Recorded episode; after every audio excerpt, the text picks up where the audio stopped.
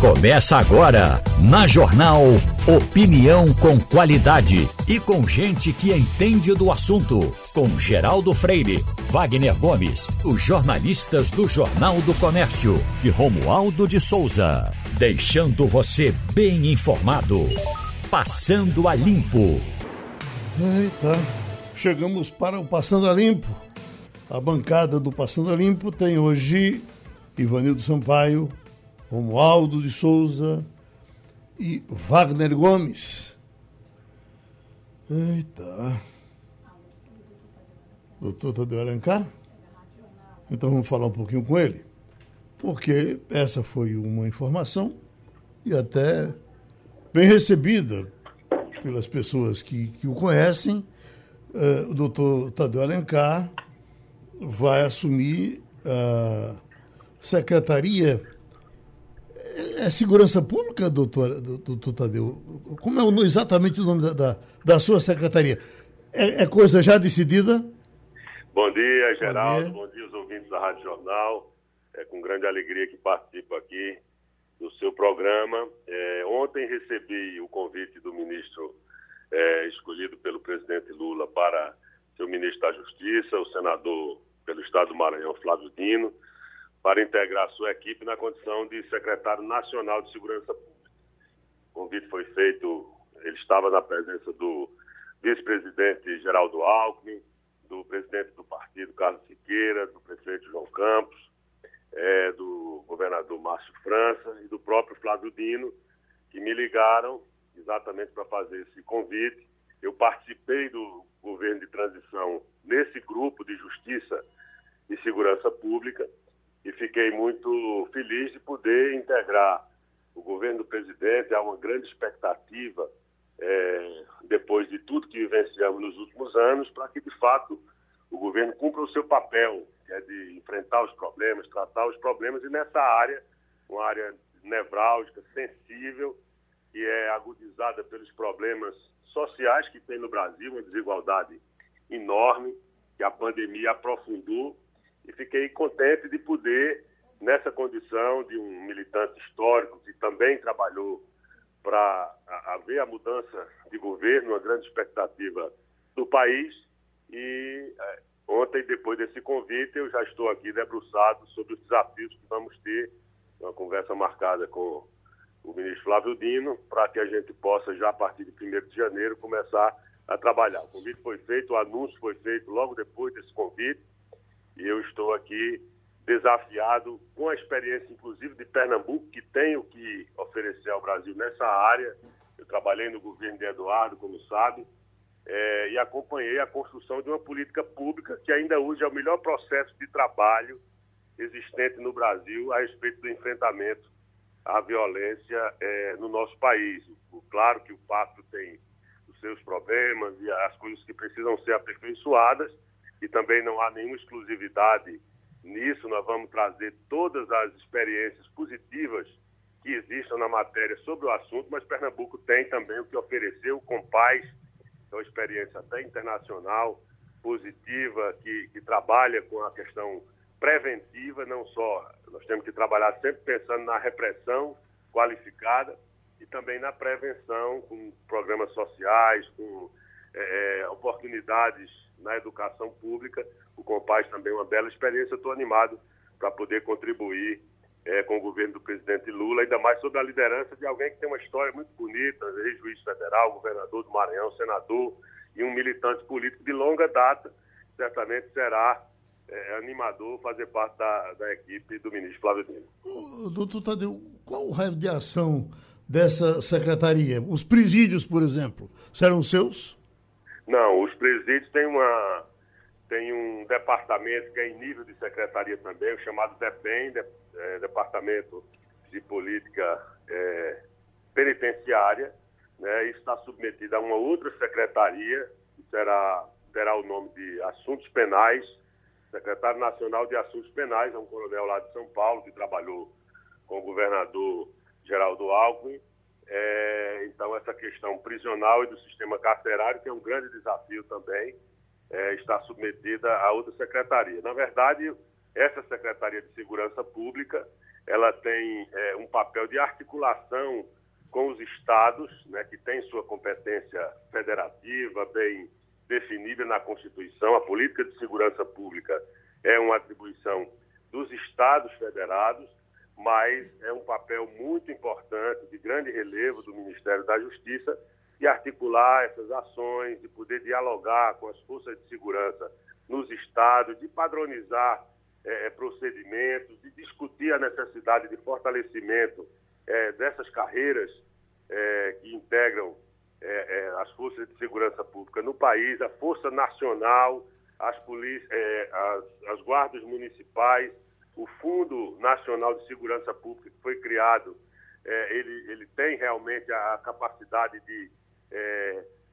transferir aos estados recursos que possam modernizar a atuação das forças de segurança, equipamentos, é, uma série de questões que foram discutidas também no governo de transição e que são objeto de relatórios que, naturalmente, serão ali apenas um guia da atuação do novo governo, mas o papel central do Ministério e da Secretaria Nacional de Segurança Pública é, com grande diálogo e respeitada a competência federativa dos estados, articular ações que possam uniformizar procedimentos, que possam atrair para o plano nacional experiências positivas que sejam desempenhadas pelos estados. E nesse papel de articulação, naturalmente, uma, uma, um grande esforço que, sendo feito de maneira articulada, certamente terá muito mais é, chance de ter resultados positivos numa questão tão nevrálgica e tão sensível quanto a questão de segurança no nosso país. Os meus colegas todos estão com vontade de lhe perguntar, mas me permita mais uma, uh, uh, doutor Tadeu. Com relação às armas, uh, eu estava lendo recentemente um trabalho divulgado, parece que foi no Estadão, foi na Folha, com relação às, aos evangélicos que a gente sempre sabia que eles, eles eram pacatos e tal, são pacatos, mas que uh, tem uma, uma facção grande agora que não abre mão de um, de um pau de fogo, porque era aquela história do que povo independente, povo livre, é povo armado, e nós estamos então com, com esse país de arma de fogo aí uh, uh, de ponta a ponta. Pergunto, compete à sua secretaria trabalhar contra isso? Então, nós temos aí toda uma visão é, do novo governo a respeito da questão da necessidade do controle de armas. O que aconteceu no Brasil, é, a gente sabe que foi uma coisa completamente, é, para fazer uma leitura isenta, completamente equivocada do ponto de vista de política é, pública, porque não é armando a população, isso é um poder que deve ser cometido ao Estado o que aconteceu através, inclusive, de um mecanismo é, que, que, era um, um, um, meio de flexibilização e de é, poder é, jogar na sociedade a ideia de que cada um deve ter a sua arma para se defender. E você imagine momentos de, de tensão, seja na política, no futebol, como agora na Copa do Mundo, todo mundo armado, o resultado, evidentemente, é, um aumento da violência e não uma redução. Esse é um papel que compete ao Estado e não a cada indivíduo. A política que de flexibilização do uso de armas, que multiplicou as armas é, que estão disponíveis na sociedade, parte delas através de mecanismos é, é como o, os CACs chamados, né, que os clubes de caçadores, de é, atiradores e de colecionadores serviram de um biombo para é, é, distribuir armamento em toda a sociedade. Não tem razão de ordem pública, geral, que justifique alguém por ser colecionador, atirador, ou, ou é, membro desses clubes de tiro, que possam ter 60 armas e metade delas poderem ser fuzis, é, fuzis armas de grosso calibre. Então, eu acho que isso é uma insanidade, né, que aumenta o nível de tensão no país já é, é movido por conflitos, por vulnerabilidades sociais, por pobreza, por miséria, por fome, você ainda ter a possibilidade de cada um portando uma arma, a reação é muito mais letal e, obviamente, se refletindo nos indicadores de violência. Certamente o novo governo tem um, um diagnóstico que é uma coisa muito preocupante, que foram é, o, o, número de CACs, esses clubes de tiro, de colecionadores, de atiradores, foram multiplicados é, com a possibilidade e o aumento da venda de armas é uma coisa também estarrecedora de munição. Você pode ter, antigamente era 2 quilos de munição, depois passou para 20, ou seja, um aumento de 10 vezes. E é evidentemente que o novo governo, que tem uma visão completamente diferente dessa, sabe que é preciso dialogar com a sociedade, não haverá nenhuma medida restritiva de direitos, mas certamente uma nova política e um controle de armas, principalmente as de grosso calibre, que não tem razão de ser para que tenha é, nenhuma flexibilidade na aquisição, porque parte desses armamentos ele termina caindo é, no crime organizado. É uma tem inclusive estatísticas não reveladas à sociedade de que uma parte dessas armas dos clubes de tiro autorizadas para eles termina se perdendo e ninguém sabe onde vão bater. A gente sabe exatamente onde elas vão parar. É no crime organizado que exatamente é, é um, é um barril de pólvora que naturalmente é, é, concorre para o aumento da violência no Brasil. Então, essa questão do controle de armas é uma necessidade de que se faça com um grande diálogo com a sociedade, mostrando, e aí não é nenhuma atitude é, que restrinja direitos, mas é exatamente para preservar o bem maior, que é a segurança das pessoas e o papel do Estado é, no controle é, das armas. Né? A gente está vendo aí todas as experiências internacionais, inclusive, é, dizem que é preciso ter um controle sobre isso. Aqui em Pernambuco, no Pacto pela Vida, eu me lembro, no governo do governador Eduardo Campos, nós tínhamos, é, inclusive, políticas públicas para é, é, que o cidadão que não tinha uma arma ali regularmente sob o seu é, domínio, que ela pudesse entregar aquela arma e receber até um incentivo por aquilo. E não o contrário, como fez o irresponsavelmente, essa palavra, eu sou muito cuidadoso com as palavras, mas em relação a essa questão das armas, o atual governo teve uma atitude muito preocupante, que aumenta as tensões sociais no Brasil, e que naturalmente é o contrário daquilo que a experiência nos outros países e no nosso próprio país aqui em Pernambuco diz é, no, no, que toca a questão de segurança pública e no enfrentamento à violência. O senhor uh, anda armado? Não. Não? Eu ando com o rosário do Padre Cícero, que eu tenho há muito tempo, que minha mãe me deu, é uma grande arma. Uhum. Ivanildo Sampaio? Bom dia, deputado Tadeu Alencar. O senhor falou que vai usar o exemplo de Pernambuco para suas políticas públicas. Mas eu lhe pergunto, é, Pernambuco é um bom exemplo com a violência que nós estamos a, a, a, acompanhando a cada dia, a cada vez, os números sempre crescentes, é, e o Pacto pela Vida já não é mais o que foi. E a outra questão que eu queria fazer é como é que o senhor vai lidar com a bolsonarização das políticas estaduais, tanto civil quanto militar. Olha, é, é, Ivanildo, eu acho que Pernambuco é naturalmente um estado que pertencente à região mais pobre do Brasil, onde os problemas sociais que já são graves em nosso país, nas regiões mais pobres, são ainda maiores. Pernambuco não é diferente, mas eu tenho tranquilidade e segurança é, para afirmar que o Pacto pela Vida, com os seus problemas, com a necessidade de aperfeiçoamento, ele é o melhor processo de trabalho que existe hoje em relação às políticas públicas de todos os estados da federação. Nós ainda temos índices muito preocupantes, é, principalmente de CVLI, que é os homicídios, que é um indicador da questão de segurança, não é exclusivo, mas é um dos mais importantes. Mas certamente a experiência do pacto, os números que conseguimos, é, tanto lá no, logo depois de, do, de sua criação em 2007 e depois no fortalecimento do papel é, do Estado, nós temos realmente uma experiência que é positiva, é exitosa, ela precisa de ser aperfeiçoada, ela tem números que deixam Pernambuco, claro, não deixam com tranquilidade, nem o cidadão, nem o governo, é um esforço de 16 anos dos governos do PSB no nosso Estado, sob a liderança do governador, porque ainda hoje você tem o governador do estado liderando as reuniões mensais do Pacto pela Vida, não tem resultados que são os que a gente gostaria, mas são resultados que mostram que esse é um caminho adequado de integração das, das polícias, de planejamento, de fortalecimento das forças de segurança, de cobrar resultados, de correção de rumos que permite é, esse, essa, essa gestão do Pacto pela Vida, que trata com mecanismos que são é, é, de gestão pública, né, com um elemento muito delicado, tem um diálogo com as outras, os outros atores é, do, do, do, Judiciário, o Ministério Público, a Defensoria Pública é, e o próprio, as políticas sociais de cada governo. Certamente, o Pacto pela Vida tem muito que exemplar o Brasil, mas nós vamos, não só o Pacto, mas outra experiência que exista no Brasil, para que a gente possa chegar em números que são aqueles que a gente deseja de uma de uma tranquilidade maior na sociedade brasileira.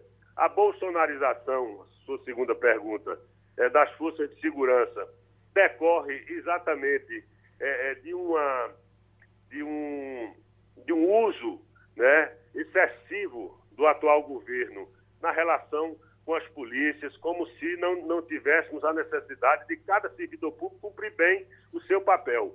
À disposição do ministro Flávio Dino, expressa inclusive em reuniões que tivemos com todos os comandantes de polícias militares, com os chefes de polícia civil nos estados e de polícia técnica, com a Polícia Federal, com a Polícia Rodoviária Federal, mostra que nós vamos ter um grande diálogo. Aprovamos recentemente, agora na, no Congresso Nacional, uma legislação que atualiza, que cria uma espécie de lei orgânica eh, das polícias, o que era um anseio antigo é, das forças de segurança. Claro que nós vamos ter ali é, é, um, uma tensão localizada aqui e ali, mas certamente a capacidade de diálogo, a disposição de prestigiar é, esses servidores públicos essenciais no Brasil. Eles não são inimigos do país e, portanto, não sendo inimigos do país, tem toda a condição de se integrar uma nova visão de governo que prestigie essas forças com diálogo, com carreiras organizadas e com é, é planos de, de, de salariais, inclusive, que prestigiem esses policiais e todos os debates que há é, de questões sensíveis. Muito, muito, se discute essa questão do uso da Câmara é, na, no fardamento. Nós vamos discutir isso com tranquilidade.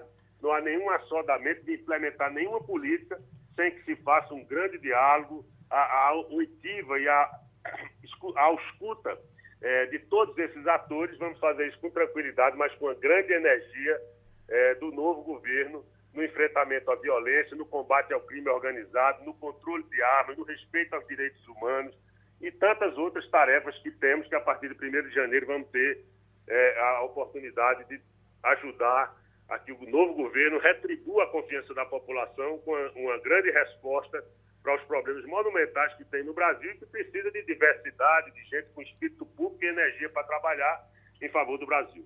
Wagner Gomes. Muitas tarefas mesmo, né, deputado? Inclusive no que diz respeito ao crime organizado, que o senhor acaba de tocar, nós acompanhamos nos últimos anos um estabelecimento dessas facções, crescimento também e muitos problemas gerados na faixa litorânea norte do nordeste do Brasil também tivemos problemas em presídios e também nas ruas de Manaus, de Belém, São Luís, Fortaleza, Natal. Chegando aqui também no nosso litoral, em Porto de Galinhas, esse ano tivemos um confronto entre policiais e traficantes que inclusive ocasionou a morte de uma criança, deputado. Então, eu queria saber uh, quais são as informações que o senhor levantou até agora de que qual seria o ponto de partida no combate a essas facções criminosas principalmente essas que se estabeleceram nessa, nessas regiões que eu citei, deputado? Olha, nós tivemos no Brasil aí é, muitas questões graves. O crime organizado, depois de sofrer uma forte repressão nas regiões é, sul e sudeste do país, terminaram se espraiando é, para o Nordeste, para o Ceará, para o Rio Grande do Norte, enfim, para todos os estados, onde é, é, eles tentaram ter aí uma rota é, de fuga que pudesse facilitar a sua atuação. Eu acho que é muito clara a necessidade de um debate sobre a questão prisional, uma superpopulação é, carcerária no Brasil, e a gente sabe que parte dessa população carcerária pode ser enfrentada com discussão de medidas alternativas, é, de, de, responsabilização é, de agentes de, de formas que não é, aumentem é, essa tensão no sistema carcerário para tratar exatamente o preso de alta periculosidade com aquilo que se recomenda do ponto de vista do protocolo de segurança, do isolamento, de presídios federais que terminaram ainda muito suas construções muito timidamente, porque é necessário você ter um tratamento do preso de alta periculosidade. Você tem ideia, aqui em Pernambuco, no Pacto pela Vida, boa parte é, dos mandados de prisão, às vezes são cumpridos dentro das próprias prisões de presos que já estão é, é, dentro dos presídios, o que mostra que muitas vezes o sujeito é retirado de circulação, mas fica de dentro dos presídios comandando a criminalidade. Então, acho que tem que ter uma política de isolamento, de separação do tipo de, de, de preso, de delito que foi cometido, é, para que a gente tenha efetivamente uma atuação focada na repressão qualificada do crime organizado. É isso que precisa acontecer. E quando você trata tudo por igual, você não tem exatamente essa seletividade que é desejável e que termina sendo contaminado por uma, um universo muito maior de problemas quando você tem que ter foco, e eu acho que os presídios federais, exatamente pela sua capacidade de isolamento do preso, por isso há tanta reação quando se tem algum chefe de uma, de uma facção criminosa é, enviado para um presídio federal, porque ele sabe que a partir dali você tem a capacidade de isolamento da cadeia de criminalidade. Então, acho que esse é um, um debate muito importante, a, a, a seletividade do universo da população carcerária para poder ter foco repressivo qualificado em cima do criminoso de alta periculosidade. Romualdo de Souza. Deputado Tadeu Alencar, bom dia para o senhor. É, um dos problemas que o futuro governo deve enfrentar é o fortalecimento do SUSP, Sistema Único de Segurança Pública. Foi implantado, a lei foi aprovada, 2018, muita gente aplaudiu, mas na prática ela não chegou a funcionar. E aí eu gostaria de saber qual é a prioridade desse governo para fortalecer o SUSP, Sistema Único de Segurança Pública, até porque o senhor está me falando agora. Alguns desses mandados de busca e apreensão são cumpridos dentro do presídio quando encontram o presidiário, porque o sistema não funciona e se um alguém cometer um crime, por exemplo, na Paraíba e fugir para Pernambuco, se cometer em Princesa Isabel e cruzar a fronteira e ficar ali no município de Flores, de Carnaíba, não vai ser encontrado porque não tem uma, uma ligação, uma inteligência funcionando entre os estados, secretário. Opa! Deputado Tadeu Alencar? Bom, vamos tentar uh, refazer o contato com o deputado Tadeu Alencar para responder a pergunta de Romualdo de Souza. Uh, um minutinho só, Romualdo, por favor. Deputado? Opa, pois não. Ouve? Sim, sim, ouvindo muito ah, bem. Desculpa, teve alguma interrupção. Isso. Eu estava dizendo o seguinte, que é, a respeito do Sistema Único de Segurança Pública, é exatamente esse papel de centralidade do Ministério da Justiça no trato dessa questão. A segurança pública é um papel é, importante do Estado, que é diretamente cometido aos Estados, mas evidentemente que nós temos que ter da parte do governo central, do governo da União, um papel de articular essas ações. Você veja que tem um sistema único na saúde, é uma experiência que, obviamente, tem os seus problemas, mas é uma política pública que consegue é, dispensar é, ao cidadão um acolhimento mínimo na questão de saúde. Na assistência social, nós temos um sistema único de assistência social e, obviamente, na segurança pública, pela sua sensibilidade, pela é, é, exatamente profundidade é, desse problema, é preciso que haja o papel dos estados, que definido constitucionalmente, é, possa ser articulado de maneira central, um país de dimensões continentais, com realidades sociais bastante diversas, com desigualdades regionais também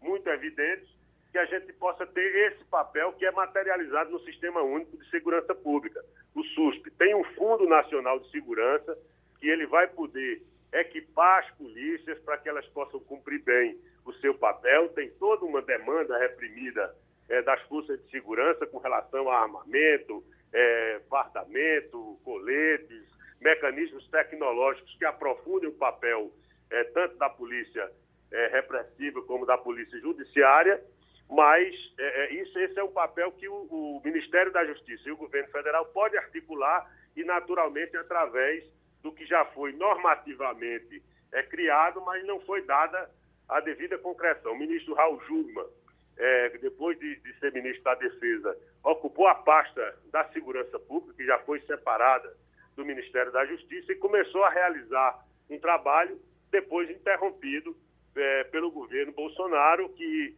exatamente desidratou é, o sistema de segurança, o papel da sociedade civil é, na participação do, do, controle que a legislação prevê. É, e, portanto, é uma tarefa nossa materializar, corporificar o sistema único de segurança exatamente a partir do papel de centralidade e de articulação que o governo federal deve exercer e tenho certeza que o fará com grande capacidade de diálogo, respeitando as competências federativas dos estados. O Passando a Limpo ouviu o, o deputado, futuro secretário de Segurança Pública Nacional, Tadeu Alencar. Eita, Romualdo, agora com a entrada de Tadeu Alencar na Secretaria Nacional de Segurança Pública, será que queima alguns espaços que outros poderiam ter? Porque é, é, as informações aqui, Romualdo, são constantes de que o, o governador Paulo Câmara terá, sim, um cargo muito forte no governo federal, bem aproximado de ministério. Olha, Geraldo, o presidente eleito Lula da Silva vai anunciar daqui a pouco mais uma leva de ministros. Agora, está encontrando algumas dificuldades importantes, Geraldo. Uhum. Uma delas é exatamente é, para a vaga que está destinada ao Partido Solidariedade. Há um grupo de parlamentares, dentro do Solidariedade, que gostaria que fosse a pernambucana Marília Reis. O danado é que o presidente do partido, o Paulinho da Força, vai ficar sem mandato. E tem uma série de processos contra Paulinho da Força que, se ele ficar sem mandato, sem foro privilegiado, ele pode encontrar alguma dificuldade é, para responder a esses processos na justiça comum. É por isso que alguns nomes são aparecem, eles são analisados, daí a pouco são fritados por causa dessa conjuntura política toda. Outro nome importante de pernambucano é da vice-governadora. Fala-se por aqui, e daqui a pouco a gente pode até ficar sabendo, não é, Geraldo, que Luciana Santos poderia ser a ministra da Ciência e Tecnologia, pasta que sempre esteve com o PSB. É, Eduardo Campos foi, foi ministro, depois foi é, Rodrigo Hollenberg, que depois virou governador do Distrito Federal. Portanto, é, essa acomodação só foi, só foi possível ou somente será possível anunciar hoje depois da aprovação é, de ontem, de anteontem para ontem, da chamada PEC da transição. O que é importante destacar é que tem um grupo dentro do PT um grupo que está muito próximo do presidente eleito Lula da Silva, que usa uma lupa, sabe aquele pente fino, fica procurando exatamente motivos para vetar este ou aquele nome. E Lula está encontrando dificuldades. Primeiro, para colocar o que ele prometeu na campanha e que dificilmente vai cumprir a tal da paridade, metade é, de homens e metade de mulheres no ministério. Se já, faz, já vai ser um número primo, já vai ser um número de 37, não vai ter é, é, paridade. A outra questão, Lula prometeu envolvimento em movimentos sociais, movimentos populares, até agora nada. Vamos ver como é que o presidente eleito vai anunciar a, parte da equipe dele hoje. O fato é que Lula recebeu, Geraldo, a não ser é, daqueles grupos que já eram esperada uma oposição, recebeu de mão beijada um cheque em branco para tocar a política social. Se não der certo, é por absoluta incompetência, porque recursos e benevolência do Congresso Lula teve de sobra. Inclusive, Romualdo, hoje, dia 22, é a data prometida pelo governo de transição de divulgar um raio-x do governo Bolsonaro. Então, uh, no, no, no CCBB já existe uma expectativa para esse anúncio, inclusive daqui a pouco também o presidente Lula deve informar os nomes que vão compor essa, a sua equipe. Por falar nisso, Geraldo, a Folha de São Paulo diz que o prego está batido, embora a ponta não esteja virada ainda, porque não tem a confirmação, evidentemente, de que o vice-presidente Geraldo Alckmin foi escolhido por Lula para comandar o Ministério do Desenvolvimento, Indústria e Comércio a partir de janeiro de 2023.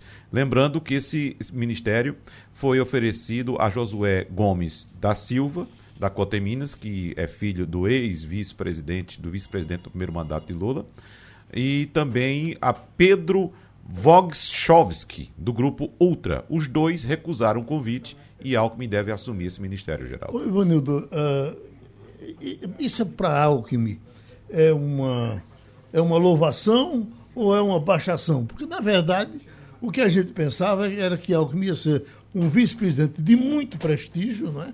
onde Lula talvez fosse para muitas viagens e deixasse Alckmin aí eh, deitando e rolando. Se ele entra como ministro, mesmo que seja dessa pasta tão importante, ele não cai no conceito?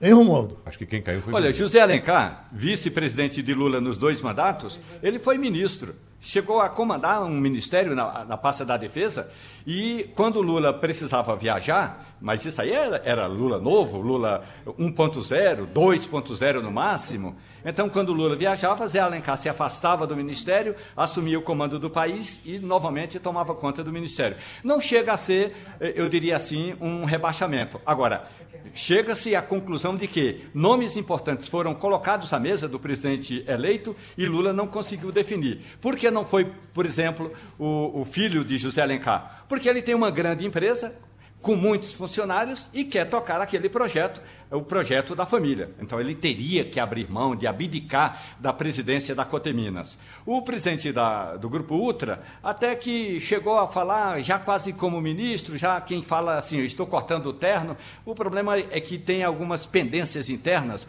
ali na área da, da exportação e que foi, ele preferiu não aceitar. Houve também uma sondagem, um levantamento, o que, que o pessoal da indústria acha se for o pernambucano Armando Monteiro. Armando Monteiro está sem partido, quer dizer, desculpe, Armando Monteiro está sem mandato, não disputou a eleição agora e poderia muito bem ser esse ministro, aliás, cargo que ele exerceu muito bem na gestão da presidente Dilma Rousseff. Ocorre que tem um grupo dentro do PT que, mais uma vez, botou gosto ruim a essa propensa indicação que Lula poderia fazer. E aí Armando Monteiro foi, eh, digamos, deixado de lado. Seria um bom nome, eh, como todo mundo, todo mundo diz, na Confederação Nacional da Indústria. Seria o homem para fazer a ligação entre os industriais brasileiros e o setor de exportação. Porque o Brasil produz Agora, na hora de fazer essa tramitação, Geraldo, esse processo de levar o nosso produto lá para fora, é preciso que tenha uma CAMEX fortalecida, um ministério importante fazendo toda essa ponte e não sei se Geraldo Alckmin vai ter essa condição, Geraldo. Só reforçando, Geraldo, o vice só assina documento se por acaso o titular sair do país. Então, hum. Lula teria que passar muito tempo fora do país para Alckmin ter a, a, a, atitude de presidente, né? Uhum. Então ele continua sendo vice, fica lá na reserva, aguardando esse momento de assumir quando o titular estiver ausente. Agora é bom lembrar também que há outro risco apontado por analistas políticos de que você nunca deve colocar ou, ou, ou convocar alguém que você não, não possa demitir, demitir né? No caso de Alckmin, a gente sabe que Alckmin tem um perfil conciliador. Então, eu acredito que esse perfil conciliador de Alckmin pode ter pesado no momento de escolha de Lula, que a gente sabe tem muita experiência política e sabe desse ditado muito mais do que todos nós aqui. Chegada de Bolsonaro a condomínio em Brasília vira caso de polícia. O que se diz, Romualdo, que não é uma coisa ideológica, não é uma coisa comportamental. Que quando Bolsonaro, é, lá há uns, uns três anos, praticamente no começo do governo, surgiu um problema com o filho mais novo, no condomínio que ele morava, no Rio de Janeiro, e uma namorada dele teria que ser dar um depoimento, eh, Bolsonaro mas disse isso de viva voz, imagem solta, em edição nacional para todo ver. Como é que podem, eh, como é que vão descobrir isso de uma namorada de, de meu filho, se ele comeu todas as meninas do condomínio? Aí você imaginar que, que é, é, alguém que fala desse jeito vai para o condomínio, assusta um pouco. Dizem que é muito mais por isso do que por Bolsonaro ser, ser o Bolsonaro. Geraldo, há um receio, inclusive eu participo de um dos grupos do condomínio, Ville de Montanha, há um receio não tanto desse comportamento agressivo de Bolsonaro, porque, como a gente diz no interior de Pernambuco, Bolsonaro vai é, baixar o facho. Ele não vai ser mais absolutamente essa autoridade toda que ele tem hoje. Baixar o facho, minha gente, significa vai aquietar-se um pouco mais, porque ele não vai ter mais esse prestígio que tem hoje. Então, qual é o receio é, lá no condomínio Ville de Montanha? É porque se o, os mesmos bolsonaristas que ocuparam avenidas em Brasília, invadiram a porta do quartel-general do Comando do Exército e não foram retirados de lá, na porta do QG do Exército, e se esse povo se transferir para a porta do Ville de Montanha. Então, há esse receio, muito mais esse receio do que o Bolsonaro como morador, porque o Bolsonaro como morador vai ter ali uma ou outra segurança, eh, não vai, não acredito que ele infernize é, tanta gente não. O receio é morando no condomínio Ville de Montanha, que todo mundo aqui em Brasília sabe onde fica. Nas imediações do Ville de Montanha não tem absolutamente nada. Se os bolsonaristas fizerem acampamento na porta do Ville de Montanha, aí sim acabou a paz dos moradores do Jardim Botânico. E quantos dizem que não há nem certeza se ele vai deixar o Palácio da Alvorada? Ah, Geraldo.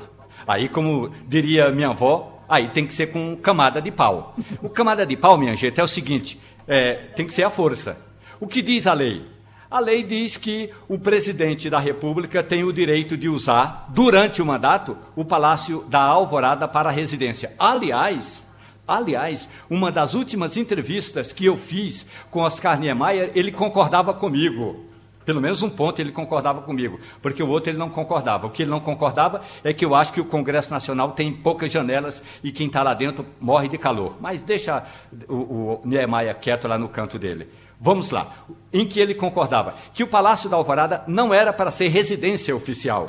O Palácio da Alvorada poderia muito bem ser um centro turístico, poderia ser um museu. E aí o presidente morar, moraria no outro canto, como Figueiredo, por exemplo, que morou na Granja do Torto. Bota o presidente para lá, não precisa morar no Palácio da Alvorada. Voltando a Bolsonaro. Se Bolsonaro, é, a, no dia 31, não sair da, é, da casa dele, a partir do dia 1 ele já é tido como um invasor. Então, um invasor tem que ser tratado como invasor, qualquer que seja a propriedade pública ou privada, e aí o GSI, o Gabinete de Segurança Institucional, vai tomar conta. Aliás, por falar em Gabinete de Segurança Institucional, o general G. Dias, que vai comandar o GSI, ele já me disse o seguinte, Geraldo, terminar toda a faxina do Palácio da Alvorada, a gente vai é, fazer umas modificações para evitar o que ocorreu agora, aliás, está ocorrendo hoje. Tem um grupo de bolsonaristas que fez um acampamento na porta do Palácio da Alvorada. Tudo isso, segundo o general G, G. Dias, que é Marco Edson Gonçalves Dias, segundo ele, esse povo vai ser retirado de qualquer jeito. Se vai retirar os, os invasores da porta do palácio, que tire, caso Bolsonaro resista em sair. Mas eu não acredito que ele vai fazer isso, não. É, se não sair, será um caso de polícia, né, Geraldo? Que, como o Romualdo disse, será um invasor. Agora, duas questões, Romualdo. Primeiro, em relação a essas habitações, esse palácio, no caso, o Palácio da Alvorada, inclusive foi oferecido também a Granja do Torto para Lula passar esses últimos dias antes de tomar posse lá na Granja do Torto. Mas o presidente está, o presidente eleito está ressabiado e fala, inclusive, em adiar a chegada ao Alvorada, porque antes pretende passar um pente fino fazer uma vistoria na casa inteira com medo de que haja alguma escuta instalada. Veneno, veneno de matar. Também, né? Pode ser. Ratoeira armada. Agora, Romualdo, ao contrário dessa pretensão de continuar no Alvorada, não sair do Alvorada, do presidente Jair Bolsonaro, o que se aventou também foi a possibilidade de uma renúncia coletiva de todo o ministério de Bolsonaro antes do dia 31. Como é que está isso aí, Romualdo? Houve uma reunião informal, mas houve essa reunião foi na casa de Bolsonaro, lá no Palácio da Alvorada. E estava lá, nessa reunião, o chefe do GSI, o general Augusto Heleno, e estava lá também o chefe do, do, da Casa Civil da Presidência da República. E aí Ciro Nogueira e o general Heleno disseram, não, presidente, eu não sei se essa é uma boa ideia. Senhor deixa livre, quem quiser tomar essa decisão que tome. Mas aí Bolsonaro disse o seguinte: eu quero duas coisas. Primeiro, eu quero que a esplanada dos ministérios, todos aqueles, aqueles prédios da esplanada dos ministérios, menos o Itamaraty e o da Justiça, que são tombados, eu quero eles é, coalhados de propaganda. E estão lá coalhados de propaganda. Tem propaganda do governo, do atual governo, falando do lema, falando da, do Bolsa Família, falando do 5G, falando do Vale Gás e por aí afora. Então isso Bolsonaro conseguiu. A outra questão é, o presidente falou assim, olha, seria importante que todo mundo, já que todo mundo entrou junto, que todo mundo saia junto. Ontem já houve a exoneração do ministro da, das Comunicações, Fábio Farias. Agora, até agora não houve esse acordo. Ou seja, a maioria dos ministros está mais preocupada em sair ileso. Do tipo, vamos sair educado, vamos entregar a chave de casa e aí vamos ver o que vai acontecer. Bolsonaro queria que fosse uma renúncia coletiva. Não acredito que aconteça isso, não. Ontem mesmo, oh, Geraldo, o chefe da Casa Civil da Presidência da República, Ciro Nogueira, telefonou para o presidente da Câmara dos Deputados, Arthur Lira, na hora da votação, do segundo turno da votação, da PEC da transição, a proposta de emenda constitucional. E nesse, nessa conversa deu para entender que ou deu a entender que havia aí uma conversa bem animada entre ambos e Ciro Nogueira dizia o seguinte: não, a gente fica até o final do período. Ficar até o final do período é até dia 31. Conexão Portugal com Antônio Martins. Vamos para Portugal, vamos para Antônio Martins. E Martins, uma, uma manchete aqui que eu, é, me assusta até. Ela diz assim: ó, é a manchete do momento, está no telão ali. Quadro de Pelé piora e câncer afeta rins e coração. Então você imagina que gravidade é essa. Mas vamos para Ivanildo Sampaio. Bom dia, Martins. É, me diga uma coisa, Martins. É, tem mais gente hoje querendo sair de Lisboa para voltar para o Brasil do que essa gente querendo sair do Brasil para ir para Portugal. Isso tem uma coisa, alguma coisa a ver com o novo governo que vai começar, o final do governo Bolsonaro, ou é mesmo que o pessoal aí não consegue trabalhar, não consegue uma condição de vida melhor? Bom dia, Ivanildo Sampaio, bom dia, Geraldo Freire, bom dia a todos que fazem parte da bancada, bom dia, bom dia, ouvintes da Rádio Jornal, né? Olha, Ivanildo, é, me parece realmente que é uma questão de pessoas que vieram sem, sem preparo para cá, sem planejamento, e que quando chegam aqui enfrentam um, uma saga, né, para conseguir é, um emprego, às vezes, às vezes para conseguir moradia, porque está cada vez mais caro.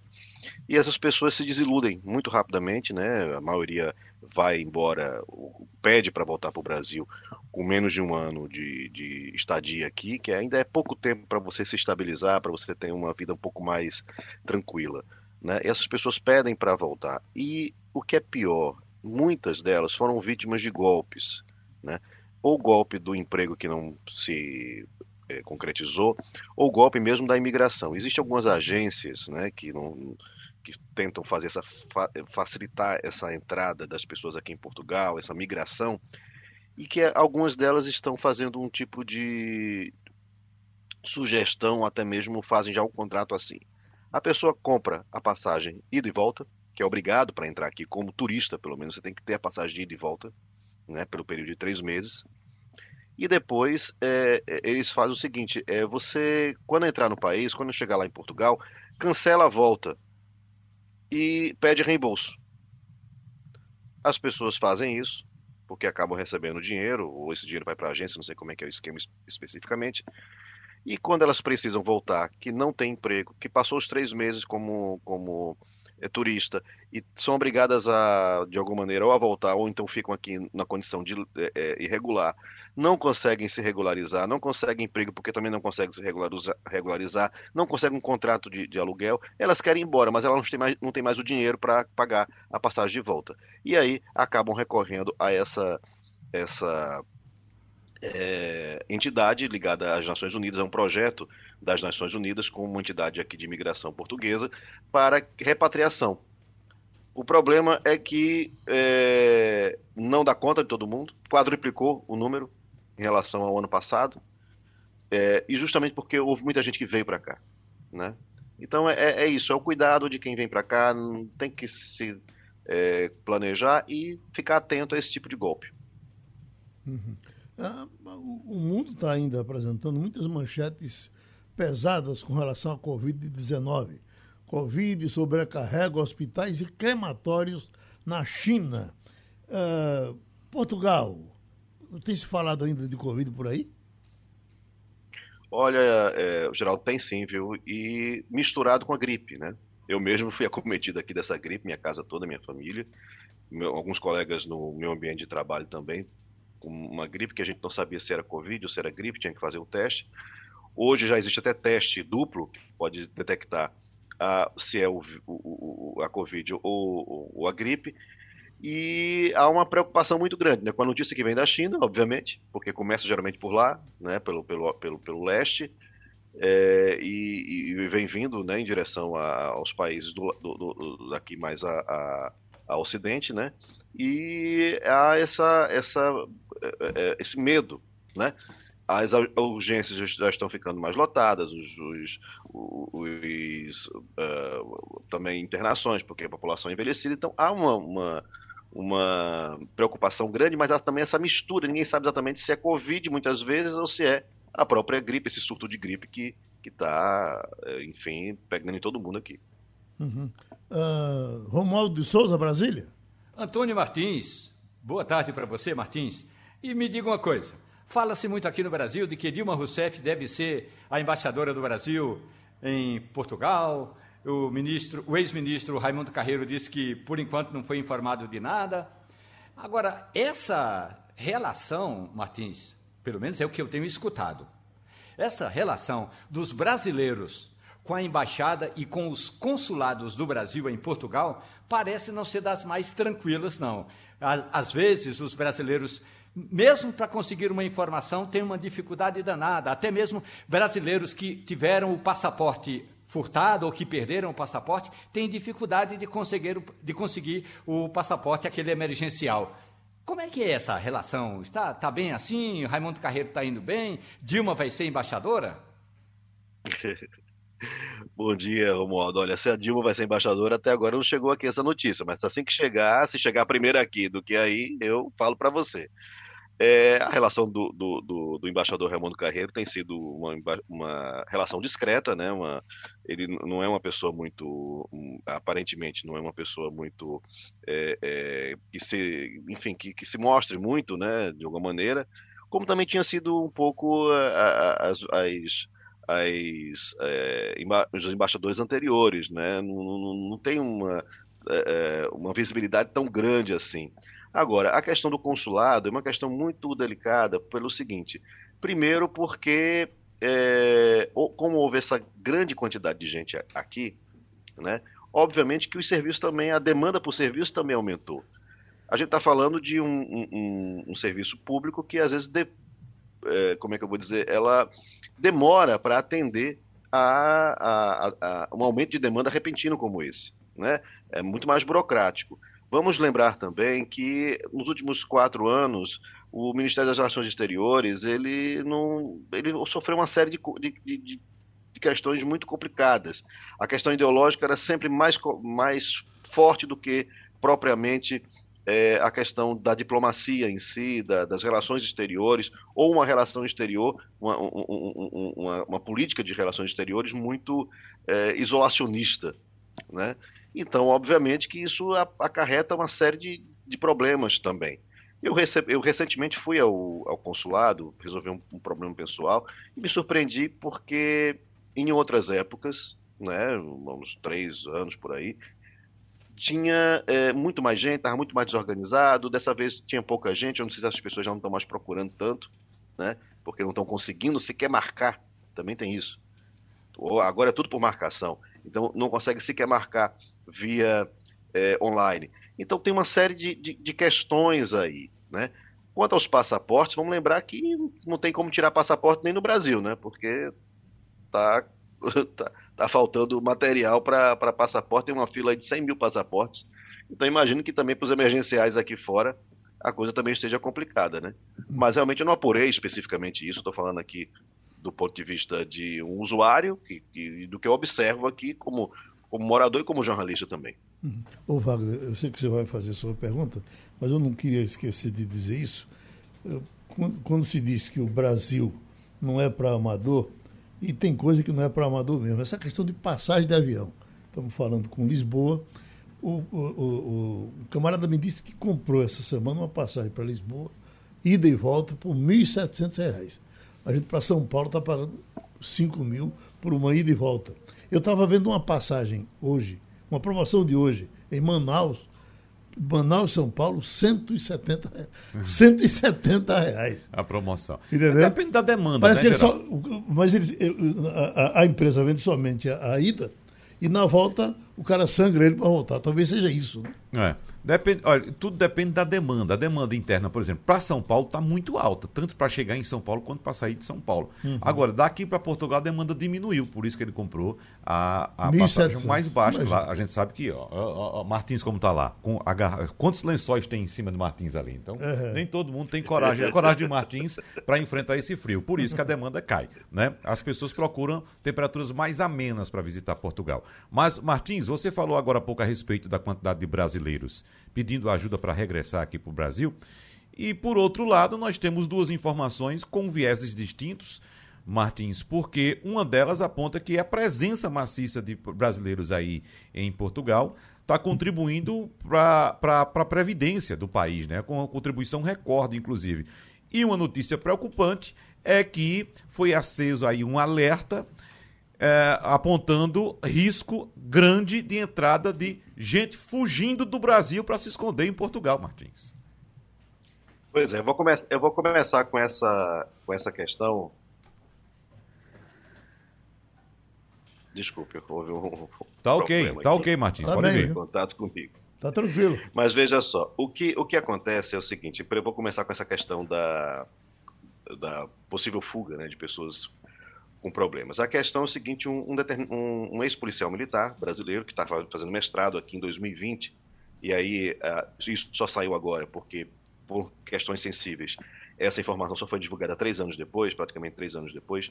Em 2020, ele defendeu uma tese de, de uma dissertação de mestrado aqui, dizendo que constatando que existia algum tipo de é, falha no certificado de nada consta que é tirado online é, pela por brasileiros junto à polícia brasileira, né, autoridades policiais brasileiras. E que isso poderia facilitar a uh, fuga de pessoas que tinham problemas na justiça, tinham problemas na polícia no Brasil, mas que por conta dessa falha do certificado online conseguiam um atestado de nada consta e conseguia entrar aqui até conseguir um, um, uma autorização de residência. Então isso foi colocado né, nessa tese, nessa dissertação de mestrado dele, e a partir daí foi, ele também sugere algumas coisas para poder melhorar essa situação, mas é uma janela que existe e que obviamente acontece, porque de vez em quando a gente encontra pessoas aqui que foram presas, ou pela Interpol, ou por, por combinação das autoridades policiais brasileiras com as autoridades policiais portuguesas, que acabam por prender alguém que, tava, que era fugitivo, ou que era, era procurado pela, pela polícia, ou te respondia alguma coisa na justiça no Brasil. Então, realmente é uma coisa a se preocupar.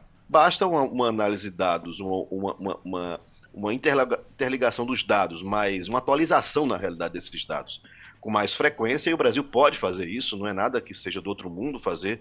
Um, nós fizemos, fazemos eleição há, há 20 anos, né?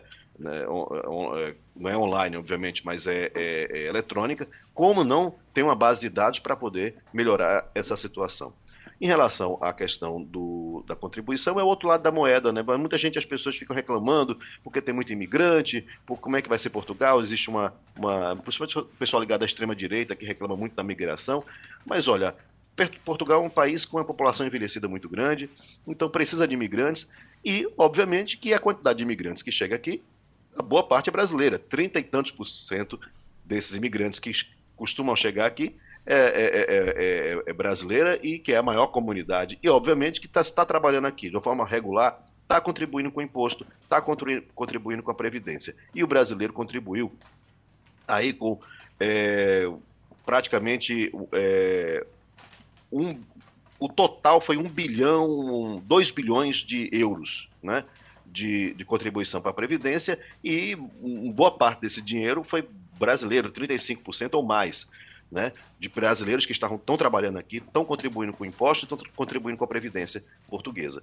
Isso é muito bom porque é, mostra a qualificação da nossa migração, né, a importância da nossa migração e que a gente contribui sim. Uma, co uma coisa que é muito importante a gente saber é o seguinte: tanto quem está no português que está no Brasil e brasileiro que está em Portugal, existem acordos da, do, das previdências né, brasileira e, e portuguesa que você pode contar o tempo de serviço para que você teve no Brasil para se aposentar em Portugal e vice-versa. Né? Então é bom saber que mesmo que você esteja contribuindo às vezes para é, trabalhando aqui, contribuindo com a, com a previdência aqui, você também está de alguma maneira é, pode também é, depois voltar para o Brasil, se aposentar no Brasil, e, e também que o português que está aqui. Então, há uma, essa interligação e o que junta muito mais aí o benefício para ambos os países. Uhum. Pronto, mais uma vez, Antônio Martins trouxe a Europa para Pernambuco e terminou o Passando a Limpo. A Rádio Jornal apresentou opinião com qualidade e com gente que entende do assunto. Passando a Limpo.